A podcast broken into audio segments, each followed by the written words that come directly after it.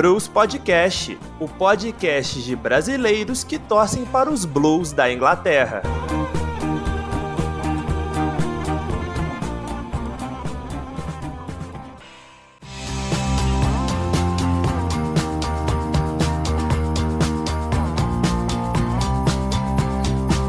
Fala galera, tranquilidade? Tá começando o 15 episódio do Blues Podcast, o podcast de brasileiros que torcem pros Blues da Inglaterra. Meu nome é Rafael Mertens e estou aqui com meus colegas Amanda Barcelos e Gustavo Regis. E para tudo, temos um acontecimento histórico. Todos os Blues venceram nessa rodada, pela primeira vez na história deste podcast e nessa temporada. O City bateu o Southampton fora de casa por 1 a 0 em um jogo bem complicado. O Everton confirmou a grande fase que vive, quem diria, ao bater o Arsenal por 2 a 1 em Goodson Park. E o Chelsea fechou a rodada com um 3 a 0 em cima do rival londrino West Ham em Stamford Bridge. Uma semana feliz para nós, então hoje o programa é para cima. Quero saber o destaque de cada um para este episódio 15.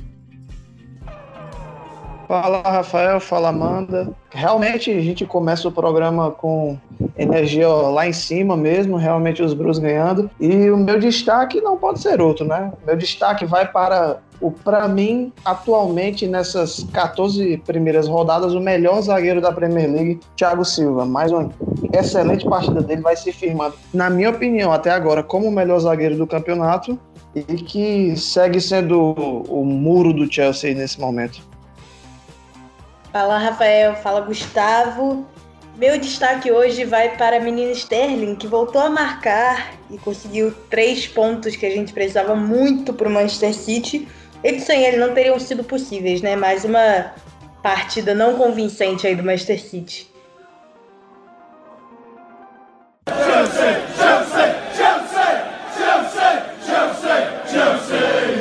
Vamos começar falando de um jogo que está mais fresco na nossa memória. O Chelsea bateu o rival West Ham por 3 a 0 em Stamford Bridge, com gols de Thiago Silva, que o Gustavo falou no destaque, e Abraham, que marcou duas vezes. Gustavo, esses últimos jogos vinham sendo bem complicados para o Chelsea, né? Desde que nós gravamos o último programa, foram três jogos com duas derrotas, uma contra o Everton, inclusive, né? Tem que dar essa alfinetadinha aí, nem esperava, e outra contra o Wolverhampton, e uma vitória, a de segunda-feira, contra o West Ham. Quero saber de você o que falta para o Chelsea dar este próximo passo. Os desfalques, especialmente das pontas, estão afetando tanto o rendimento do time? Primeiramente, comentar que, embora o Chelsea tenha ganhado, tenha ganhado bem do West Ham, 3x0 é um placar muito bom para se ganhar, ganhou, mas não convenceu.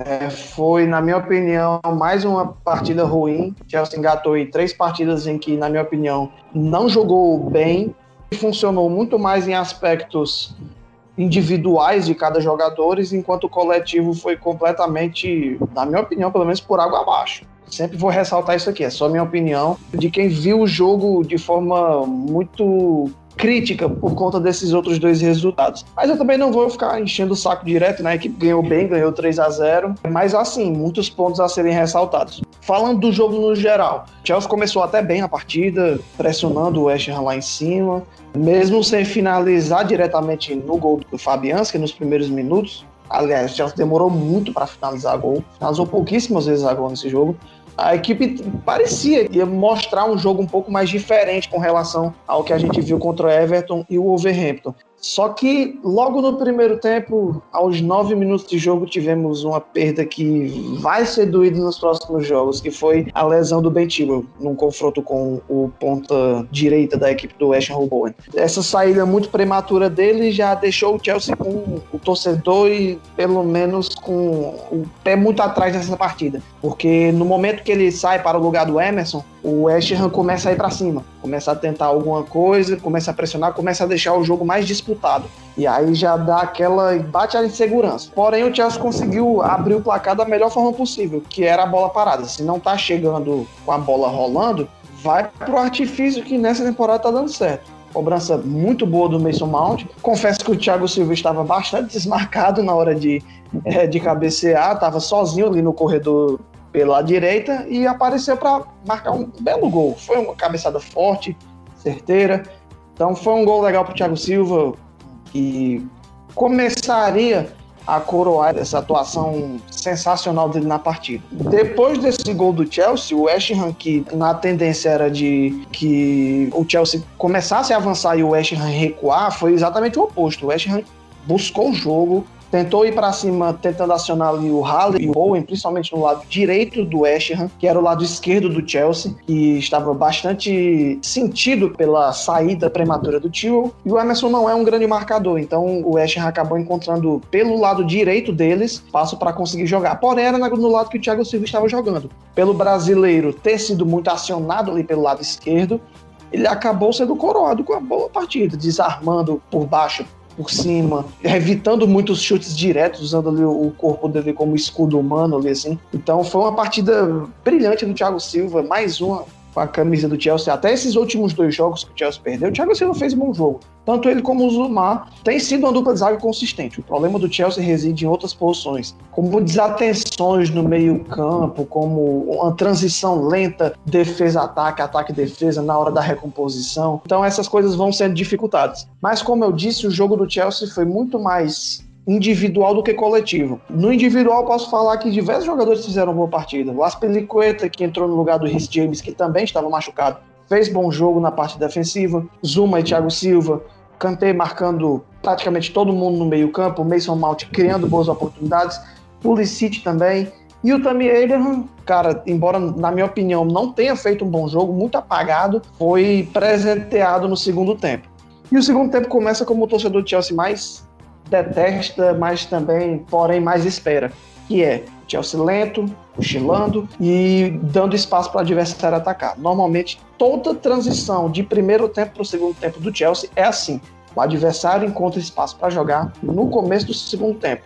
Não foi diferente. O West Ham foi para cima. Teve um momento que recuou o Chelsea. Pensava que o jogo estava sendo no estádio do West Ham e o Chelsea fora de casa ali, assim. Não parecia postura de dono de casa. Postura muito retroativa. Não, não gosto disso. Não gosto. O Chelsea tem elenco para mais. E, e, foi muito prejudicado pela qualidade técnica do West Ham, mas também por uma postura de jogo muito ridícula do Chelsea em campo. Jorginho, mais uma vez, o Lampa teve essa opção aí, colocar o Jorginho no lugar do Kovacic, que já no começo do jogo eu cornetei e fez sentido a corneta. Jogo bem ruim do Jorginho, nem marcou e nem regiu ali o meio de campo, criou oportunidade de gol pro Chelsea, nada disso. Partida nula também dele. Porém, mais do que o Jorginho, mais uma atuação pífia e patética de Timo Werner. Vai sendo ali, não diria nem um flop, mas que tem, vai encontrando ainda mais dificuldades para conseguir desenvolver o seu futebol nessa equipe do Chelsea, pelo menos nessas últimas rodadas. Perdeu dois gols ali na cara do gol que ele poderia ter metido facilmente, embora o primeiro gol que saiu numa jogada do Pulisic saiu num contra-ataque do Chelsea. Ainda acho que o erro maior foi do Pulisic, mas também não vou isentar o Timo Werner completamente na partida, ele, ele não jogou bem. E eu digo outra coisa, ele não tá jogando bem, não é função dele estar na ponta esquerda. Ele não está jogando bem, é a fase tá ruim mesmo, porque ele não tá se encaixando nessa equipe. Não é porque ele tá jogando na ponta esquerda, tá? São lances, são erros, são erros de domínio, erros de passe, tomadas de decisão no mano a mano, por exemplo, tá contra um com o zagueiro, ele tenta o drible ao invés de tentar tocar quando ele não é um jogador de drible. Então são tomadas de decisão que não estão ajudando ele. Não é necessariamente por ele estar na ponta esquerda, que não é uma posição, é por ele estar realmente jogando mal. Temos que ter clareza nessas horas aqui assim. Mas não vejo mais sentido em você escalar o Jorginho. Na minha opinião, é um erro do Lampard continuar apelando para o Jorginho ali nessa função de meio campista. O Kovacic hoje é um melhor jogador do que ele, o Gilmour hoje é melhor jogador do que ele. Tentar usar ali o próprio Havertz no meio campo com o Kanté de primeiro volante é mais interessante do que jogar com o Jorginho hoje. Não tem como. Não tem como justificar colocar o Jorginho em campo hoje. Embora eu saiba que é bom jogador, não tem como. Aí ficou nisso, né? No segundo tempo, o Chelsea bastante recuado, bastante preso na sua linha de defesa. Só que, por um mistério do acaso, eu vi assim, a equipe em dois contra-ataques conseguiu chegar a mais dois gols. Primeiro com um passe do Timo Werner para o Tammy Abraham, que eu ainda acho que o Timo Werner errou um chute, na minha opinião, mas também não vou saber dizer. E o Abraham bastando ali dois toques apenas no jogo para marcar gols. E, enfim, foi um jogo muito apático do Chelsea que eu não gostei. Claro que a vitória me deixa muito satisfeito, 3 a 0 O Chelsea precisava urgentemente ganhar depois de perder duas seguidas e ganhou, e ganhou bem, clean sheet, fez três gols O saldo de gol do Chelsea está lá nas alturas, é o segundo melhor da Premier League, se não me engano, atrás totalmente do Liverpool. É uma vitória importante, mas não convence. O coletivo do Chelsea ainda tem muitas dificuldades, tem muitas fragilidades. É uma equipe que, na hora da transição da defesa para o ataque, é muito lenta. São jogadores que, embora eu sei que sejam rápidos, como é o caso do Kanté e do Mason Mount, não vem fazendo isso. São jogadores que vêm criando, mas que tem essa dificuldade na hora de transição da defesa para o ataque, do meio para o ataque, por exemplo num contra-ataque, numa jogada que necessite de mais velocidade, precisa ser um pouco mais incisivo. Esses caras não estão sendo. E isso é um problema que eu acho que o Lampard tem um pouco de dedo nisso. Eu acho que ele tem que. Não é o elenco do Chelsea mais o problema agora. Tanto é que as atuações individuais estão sendo muito boas. Isso precisa ser acertado no coletivo. Você perguntou dos desfalques também, Rafael? Desfalques estão pesando. Tivemos o Hudson Odoi ontem no banco de reservas disponível, mas ainda não 100%, então o Lampard não colocou ele para jogo também porque não precisou. Chelsea ganhou 3 a 0 então não tinha para que colocar um jogador que tá voltando de lesão agora. Fez o certo no Lampard nas alterações. Eu acho que ele mexeu bem no time, mexeu na hora certa não demorou, fez tudo ok. Até achei que ele fosse perder um pouco mais gastando a alteração do Emerson com nove minutos de jogo, mas não quebrou as pernas dele ali como eu pensei que ia quebrar. Desses desfalques, o que pesa mais para mim é o Ziyech. O lado direito do Chelsea muito ruim na hora de atacar, o Pulisic não é um ponta direita e o Aspilicueta não apoia bem. As ausências do James e do Ziyech, os dois de uma vez foram muito sentidas, cara. E vão ser sentidas novamente porque o James não vai jogar contra o Arsenal e o Emerson também deve jogar também contra o Arsenal. O Tilo não vai voltar a tempo. Então, se tiver pelo menos o Ziyech ali na ponta direita para os próximos jogos, que o só pega o jogo difícil, pega Arsenal e Aston Villa em sequência, seria o ideal ter pelo menos o Marroquino disponível.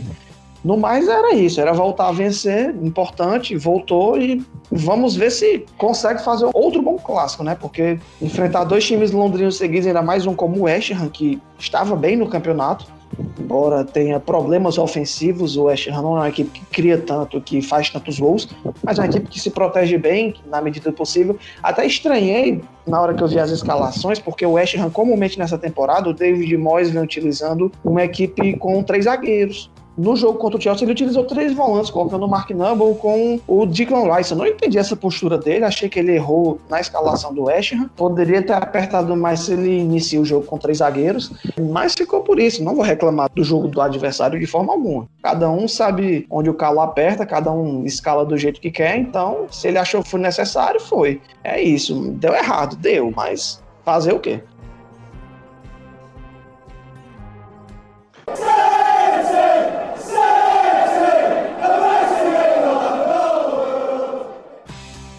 O City venceu o Saints, o Southampton, fora de casa por 1 a 0 com um gol de Sterling. Amanda, o time apresenta uma nítida melhora defensiva, já que nos últimos oito jogos não sofreu gol em sete oportunidades e é atualmente a defesa menos vazada da Premier League com 12 gols sofridos. Mas por outro lado, o ataque é apenas o 11 na competição, com 19 gols marcados. Geralmente, quando a gente fala em times de Pep Guardiola, Manchester City, a gente imagina né, um ataque demolidor. Você acha que o que, que explica essa situação?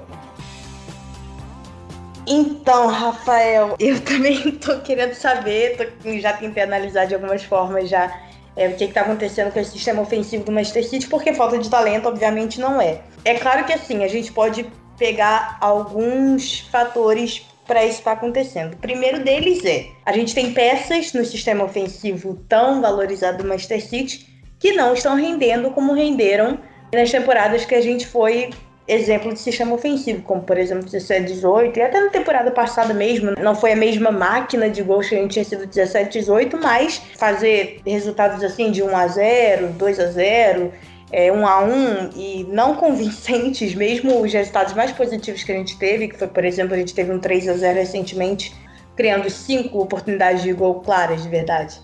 Então, assim, a gente tem peças que não estão rendendo como antes, e acho que o maior exemplo disso, que eu realmente estou me esforçando para entender, o jogo contra o Southampton deixou isso bem claro, é o Bernardo não é mais o Bernardo que a gente acompanhou na temporada 17-18, ele não tá rendendo mais da mesma forma. Talvez o posicionamento tenha sido influência disso, talvez a quantidade de vezes que ele ficou de fora para lugar ao Marreis, por exemplo, ou então às vezes que ele jogou fora de posição, não fora de posição, porque o Bernardo é meio de campo. Então, assim, ele tem bastante versatilidade para jogar por ali, mas é, a gente viu ele jogar melhor e render melhor pela ponta, caindo pela ponta, e por vezes ele tá jogando mais centralizado, e isso possivelmente atrapalhou ele também. Ele teve mais essa liberdade para jogar caindo pela ponta, apesar dele ter jogado um pouco mais centralizado com o Ferran ali, dando essa amplitude mais pelas pontas, ele não tá rendendo, ele tá extremamente apagado, e eu acho que o, o City em si aí entra já uma questão mais tática, não tá jogando mais daquela forma com muita triangulação, priorizando a posse de bola. A gente tem, por exemplo, o Rodri no time, que ele tem uma excelente saída de bola. Inclusive, o Rodri é um destaque que eu tenho que dar para o Manchester City, porque ele tem feito jogos muito bons. Assim que ele entrou no Manchester City, eu já tinha ficado empolgada com as partidas dele e eu acho que ele mostrou solidez, ele mostrou regularidade, porque apesar dele não estar fazendo nada tão genial, ele é um jogador sólido, ele tem uma boa saída de bola, ele tem uma boa visão de jogo, ele faz muito bem essa ligação defesa e ataque. Ontem ele deu alguns passos que solidificaram isso. Então, acho que pelo Manchester City estar explorando um pouco mais essa ligação mais rápida, essa transição mais rápida, talvez aquela coisa do Bernardo se sobressair no sistema ofensivo com toques rápidos, com toques curtos, não está acontecendo com tanta frequência. O Bernardo se destaca muito nesse ponto, por mais que ali mais pela ponta, ele tinha essa conversa muito frequente com o De Bruyne, deles fazerem essas pequenas triangulações, que é uma coisa do Guardiola mesmo, né? Ele quer que o time, por mais que mantendo o seu jogo posicional, esteja sempre fazendo toques curtos e tenha sempre três jogadores envolvidos no epicentro da bola para poder dar essa dinamicidade ao jogo. Isso não está acontecendo porque o City está mais espaçado, ele está apostando mais na amplitude dos pontas, como por exemplo no caso do Sterling e do Ferran, o que nada mais justo, porque o Ferran ele é um cara que joga mais dessa forma mesmo, descendo pela amplitude, assim como o Sterling também, e driblando no facão. É assim que os dois costumam jogar. E eu acho que quando você tem jogadores velozes e habilidosos no drible, como o caso dos dois, do Sterling e do Ferran, apostar nessa amplitude, apostar nessas jogadas mais rápidas, essas transições mais rápidas, é uma boa pedida. Só que eu acho que isso acaba apagando um pouco do futebol do Bernardo. O próprio De Bruyne, inclusive, que é o nosso melhor jogador disparadamente, ele tá mais apagado. Ele não tá tendo a mesma frequência de, de passes que ele tinha antes. E quando ele tem, ele é decisivo. E é por isso que o De Bruyne é tão, tão bom jogador. Porque às vezes, mesmo numa partida que ele esteja pouco apagado, um passe que ele dê, como foi, por exemplo, na assistência contra o Southampton para o Sterling, é decisivo. Isso faz a diferença. Mas de qualquer forma, não é esse time que prioriza a posse de bola esmagadora no ataque. Não é mais esse time. Eu, sinceramente, eu gosto muito de ver esse tipo de time jogar. Só que a gente também perdeu o Davi Silva que é um, cara que contribui muito para esse tipo de jogo, muito baseado no centro, muito baseado na posse de bola, no toque curto esmagador. E o Davi Silva faz uma diferença muito grande nesse time. E mesmo que entre o Foden, ele não vai suprir essa necessidade do Silva, essa característica que o Silva tinha de facilitar esse jogo curto e rápido no meio de campo e, enfim, com passos que quebram linhas, não é a característica do Foden. Apesar da movimentação dele em si fazer isso muito bem, mas também de qualquer forma ainda é um garoto e não dá pra gente jogar todas as esperanças do Manchester City no Foden. Porém, é um sítio que não convence mais. E de fato, é, Rafael, como você falou, nosso sistema defensivo foi resolvido e eu não imaginava isso, porque não muito tempo atrás a gente falava que esse era o maior problema do Manchester City e a gente estava tomando muitos gols e ficar oito jogos sem tomar gols, sete jogos sem tomar gols, é um feito incrível. E isso se dá muito também com a volta do Laporte e até mesmo a volta do Stones, que tem feito boas partidas também desde que voltou. E a chegada do Rubem Dias também, muito, muito necessária. É, ele e Laporte fazem uma dupla extremamente sólida e uma dupla que se completa muito bem também pelo menos essa questão do sistema defensivo está resolvido e é óbvio que isso é melhor, é melhor que o sistema defensivo esteja resolvido e que o City, por mais que não seja tão esmagador, se exponha menos. E eu acho que isso está acontecendo justamente por essa característica, essa transição mais rápida do Manchester City.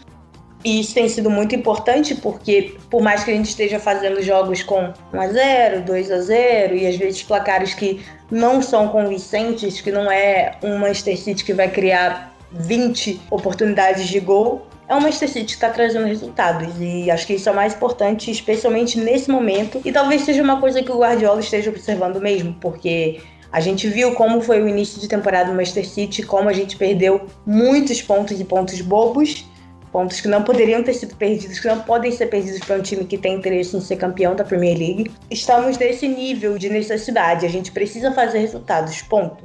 Se a gente ainda tiver esperança de conseguir esse título, que eu já não tenho muito mais, mas se a gente ainda quiser conseguir esse título, a gente precisa de resultados e precisa de resultados agora, porque o Liverpool já está abrindo uma larga vantagem, e eu falo do Liverpool porque é o time mais favorito mesmo ao título, porque ainda tem muitos outros na frente do Manchester City, apesar do Manchester City ainda ter um jogo a menos.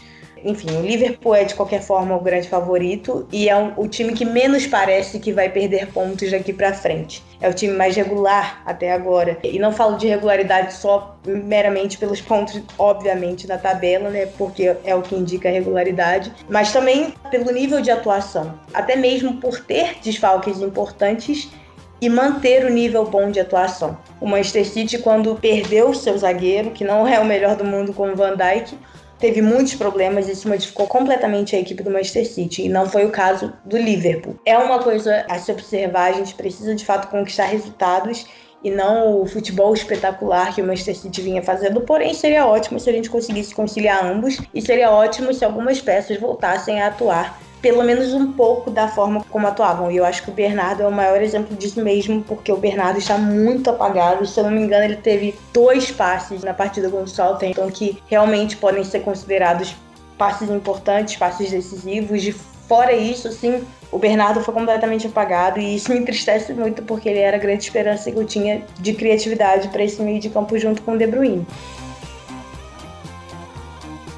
acho que não é só o Manchester City, né? acho que todas as equipes nesse momento elas estão priorizando muito mais ganhar seus jogos, o resultado, do que um, um futebol agradável. Que, por exemplo, até o time do Liverpool, embora tenha ganhado de 7 do Crystal Palace, é uma equipe que está vindo muito desfalcada, né? Perdeu muitos jogadores de uma vez só, em, em, diversas posições, na zaga, no meio campo, no ataque. Hoje está um pouco mais completo, mas mesmo assim sofre muito. E é isso, acho que nesse momento, principalmente no Manchester City, é, é reforçar a questão de, de, voltar a ganhar jogos. O Manchester City teve esse tropeço antes do Southampton contra o West Bromwich, foi tropeço, o West Bromwich é uma equipe muito fraca, mas ganhar do Southampton nesse momento eu acho que foi importantíssimo, porque o Southampton eu vejo como um dos melhores, piores adversários de se jogar contra na Premier League até agora. Uma equipe chatíssima, uma equipe muito, muito segura defensivamente e que tem ali no meio-campo algumas peças que conseguem criar. Então, quando eu vi uma partida mais segura, por exemplo, de um cara como o Stones e de um zagueiro que eu gosto muito, que é o Rubem Dias, deu uma impressão de que o Manchester City, pelo menos defensivamente, parece ter encontrado um pouco mais o caminho ali, assim, porque o Southampton não é uma equipe fácil de, de se jogar contra, não. Não é uma equipe fácil de se jogar contra, Gustavo. E além disso, é uma equipe também que costuma trazer problemas para o City, especialmente dentro de casa, jogando dentro de casa, né? E a gente jogou fora de casa, né, contra o Southampton e realmente foi uma vitória muito importante. Até por isso mesmo que você falou e, e são equipes que ainda mais o Manchester City que está perdendo ponto para equipes que ainda são inferiores ao Southampton, que tem perdido pontos para equipes assim. Então, foi uma vitória importantíssima e eu concordo muito com o que você falou, Gustavo, que realmente eu acho que de forma geral os times estão priorizando o resultado acima de qualquer outra coisa, de qualquer estilo de jogo, filosofia de jogo, até porque a gente teve resultados e placares muito atípicos nessa temporada e não só, não foi só um, né, não foi só um caso isolado, foram muitos, foram goleadas assim depois de times que sofreram goleadas e que aplicaram goleadas na rodada seguinte. Isso tem acontecido com frequência, então eu acho que é uma preocupação geral dos times da Premier League no momento, fazer os resultados, porque a disputa ainda está acirradíssima, por mais que o Liverpool esteja abrindo essa vantagem, ainda é uma disputa acirrada e ainda é uma disputa que até mesmo o Everton tem chance de ser campeão. Por mais que ninguém apostasse aqui no Everton e eu não aposto que o Everton será campeão, mas eh, se você for olhar a tabela meramente, a quantidade de pontos, o Everton está na disputa. Então, esse é o nível de competitividade que a Premier League, que sempre foi um campeonato mais competitivo dentro da Europa, está tendo esse ano especificamente.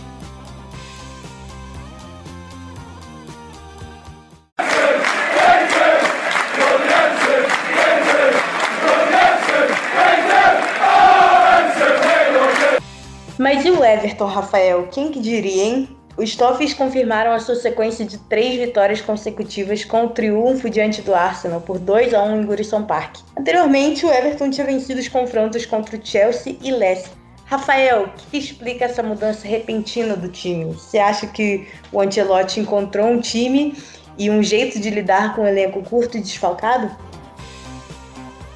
Seguimos na mesma discussão os times estão priorizando o resultado. E eu acho que o Everton é a prova mais clara disso.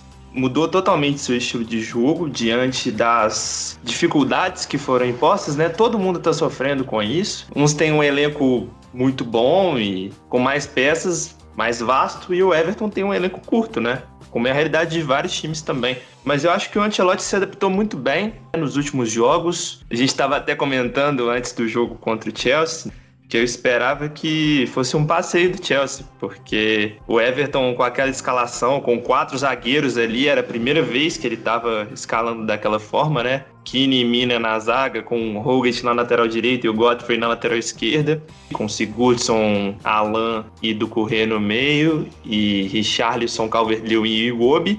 Mas o time se comportou muito bem nesses três jogos. Foram três jogos bem parecidos, porque os outros três times, né? O Chelsea, o Leicester e o Arsenal tiveram mais posse de bola que o Everton.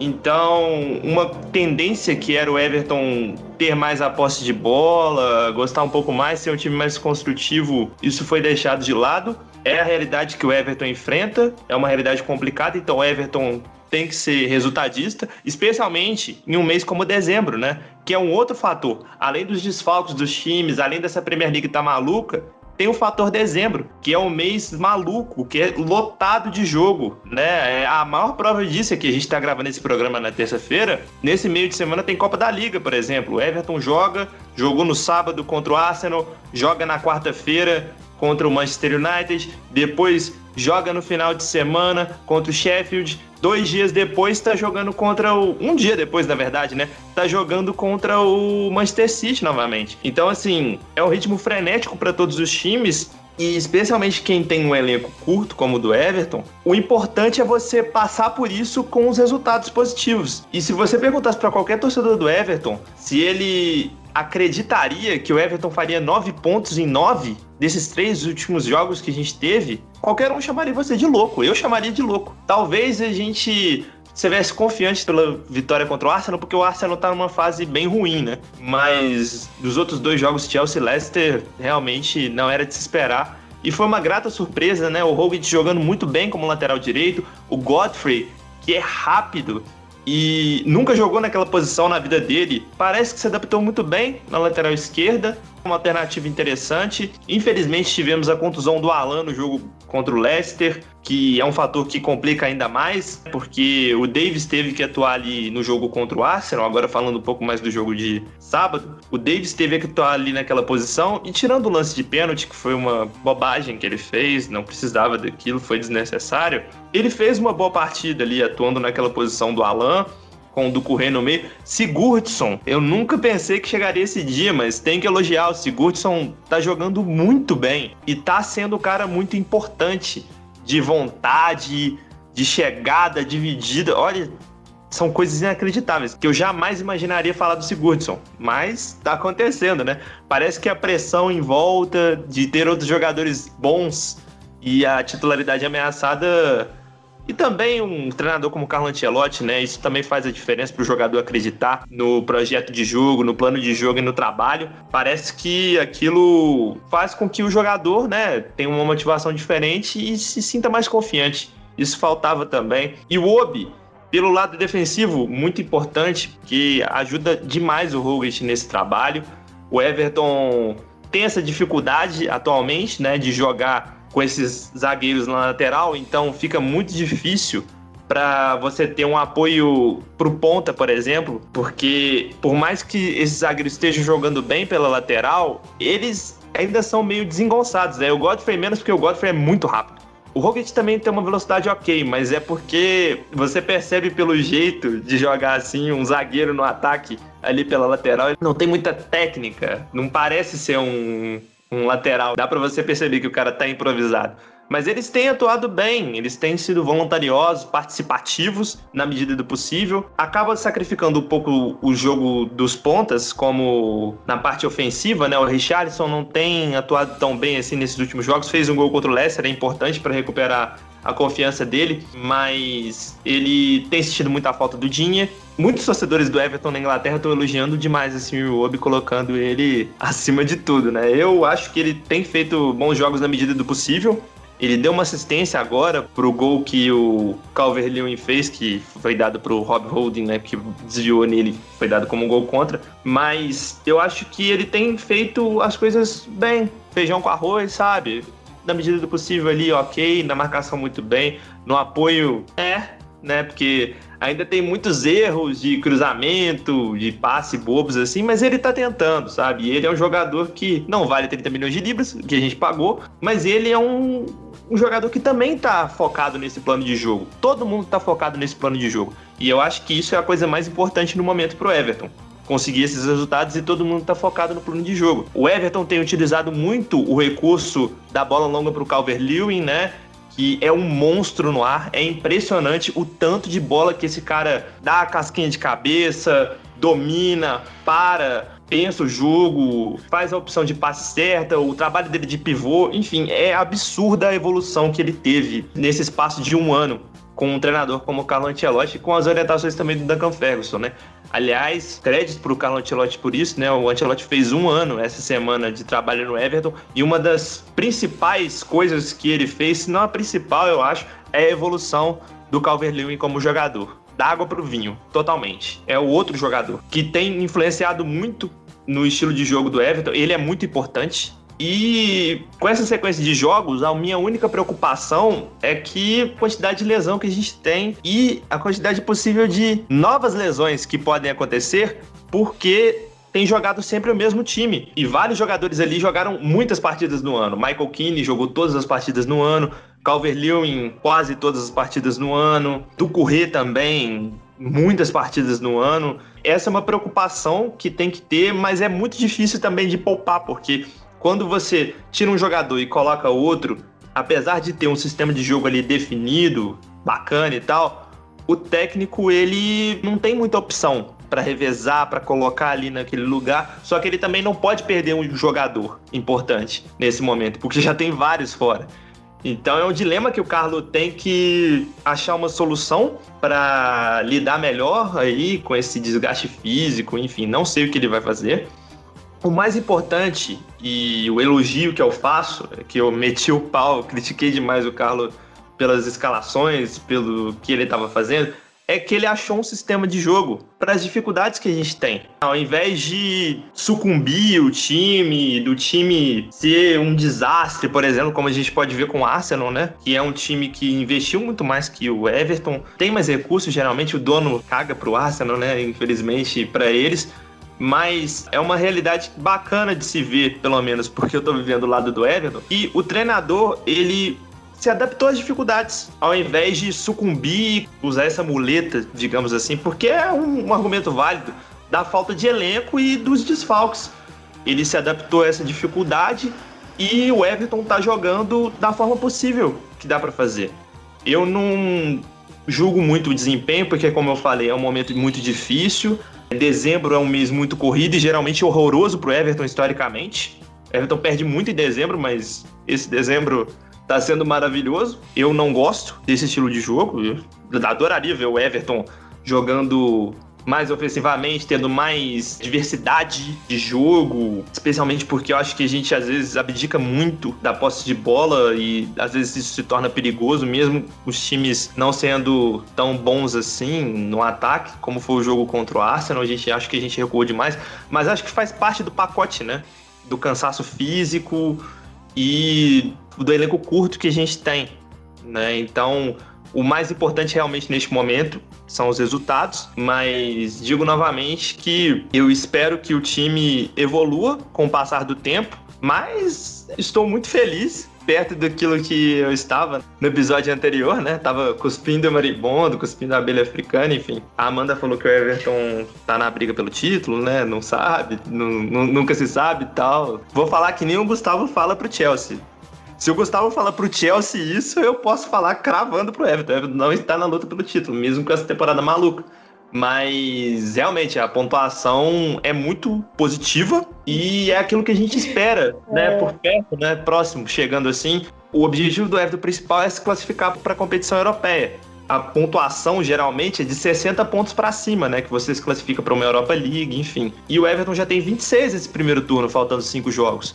Então, se o Everton chegar a mais de 30 pontos ao final do primeiro turno, já é um bom sinal de que as coisas estão indo no rumo certo e que a gente consiga chegar nesse nosso objetivo aí.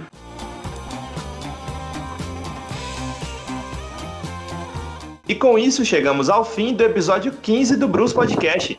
Muito obrigado a todos que deram uma baita moral de nos escutar até aqui e pôde nos prestigiar com sua audiência. Não deixem de nos seguir e curtir nosso trabalho na sua plataforma preferida, Spotify, Mixcloud ou Anchor. Segue nós também no Instagram, arroba Bruce Podcast. Semana que vem a gente volta com mais um episódio do Bruce Podcast, o podcast de brasileiros que torcem para os Blues da Inglaterra. Muito obrigado a todos. Tchau. Valeu. Valeu.